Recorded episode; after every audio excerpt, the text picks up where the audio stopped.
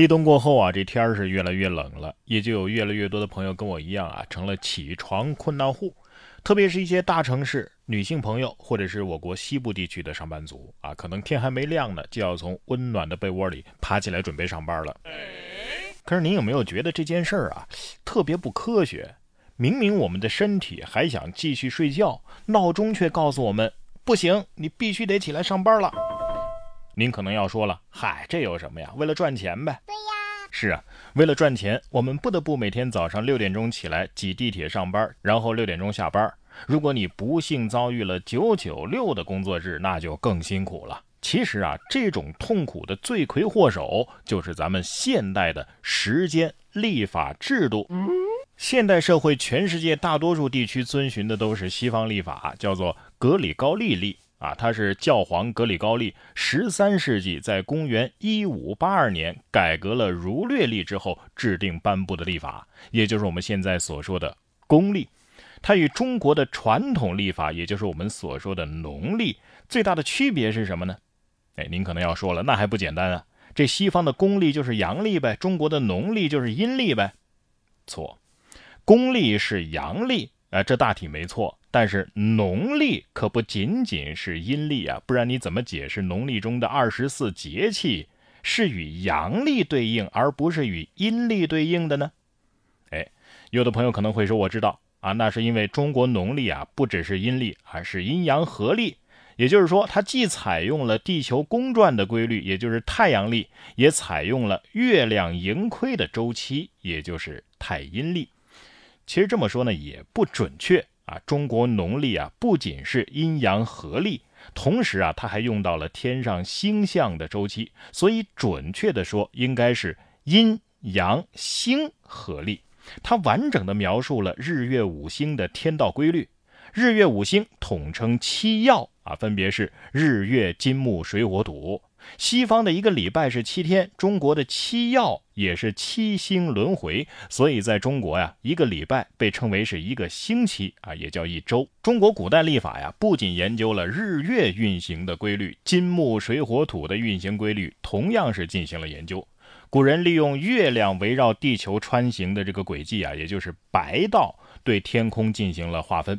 啊，先是把白道分成了四份分别对应四个方位，东南西北，然后每个方位啊安排了一个神兽啊做保安，分别是东青龙、西白虎、南朱雀、北玄武，这四大块叫做四象啊，太极生两仪，两仪生四象的四象。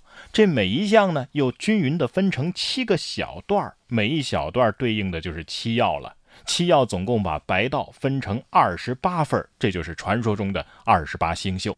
但是最终人们发现啊，除了日月之外，最便于观察时间节气的星体是北斗七星。人们只要通过看一眼北斗七星的指向啊，那个斗柄的指向，就可以大致确定这个节气的时间。这北斗如果是东指，天下皆春；北斗南指，天下皆夏；北斗西指，天下皆秋；北斗北指，天下皆冬。可是季节的变化呀，它不是星星决定的呀，归根结底是太阳系的老大太阳决定的。所以古人不仅研究了白道，对黄道那更有研究。《汉书·天文志》记载：“日有中道，月有九行，中道者黄道。”所以黄道在古人看来啊，就是太阳围绕地球一年，也就是地球公转的穿行轨迹。黄道也同样被古人划分了星座。除了青龙、白虎、朱雀、玄武之外，还有明堂、天行、金亏、天德、玉堂、天牢、司命、勾陈，共十二星座。这黄道十二星座和白道的二十八星宿，它们的运行规律啊，就决定了哪一天是黄道吉日。哎，除了推定吉凶之外啊，更重要的是，人们发现了太阳在黄道这穿行一周就是一年呢，而一年又有四季的变化。把这两件事一结合，就可以用太阳在黄道上的不同位置来记录时节和气候了。这就是节气。人们把黄道分成二十四份这就是二十四节气。春雨惊春清谷天，夏满芒夏暑相连，秋处入秋寒霜降，冬雪雪冬小大寒。这每一句的前六个字就代表的是一个节气。四六二十四，一年有四季，所以每个季节对应的是六个节气。一年十二个月，那么每个月呢分到的是两个节气，每六个节气的第四个节气又是这个季节的正中间。这四个节气分别是春分、夏至、秋分、冬至。如果把赤道啊，咱们放大到黄道的那个半径，哎，这叫天赤道。天赤道与黄道相交于两点，就分别是春分点和秋分点。哎呀，说了这么多，不知道大家有没有这样一种感觉，就是中国人在研究天文历法的时候啊，从来就没有割裂人与自然之间的联系，人与天地万物之间的整体性非常好。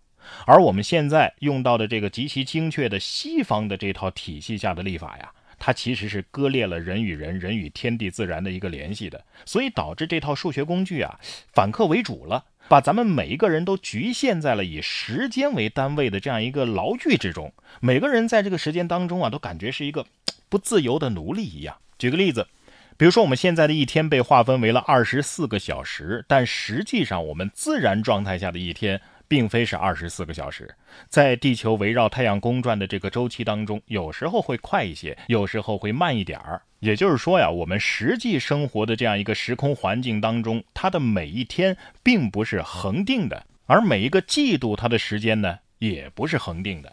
除此之外啊，还有一个时差的问题。虽然说咱们现在中国统一使用的是东八区时间，也就是北京时间啊，但是我们知道。并不是说北京地区太阳升起的时候，全国各个地区也都能看到日出了。比如说现在是立冬之后没几天，是吧？北京的这个日出啊，大概是六点五十分左右。这个时候，上海的太阳已经升起半个多小时了，深圳的太阳也已经升起二十多分钟了。但是我所在的四川地区啊，可能还要再等上半个小时，到七点二十才会日出。到了新疆乌鲁木齐，那就更晚了，比北京晚了两个多小时，要九点钟才会日出。同样，在新疆省内啊，喀什和乌鲁木齐都还有半个小时左右的时差。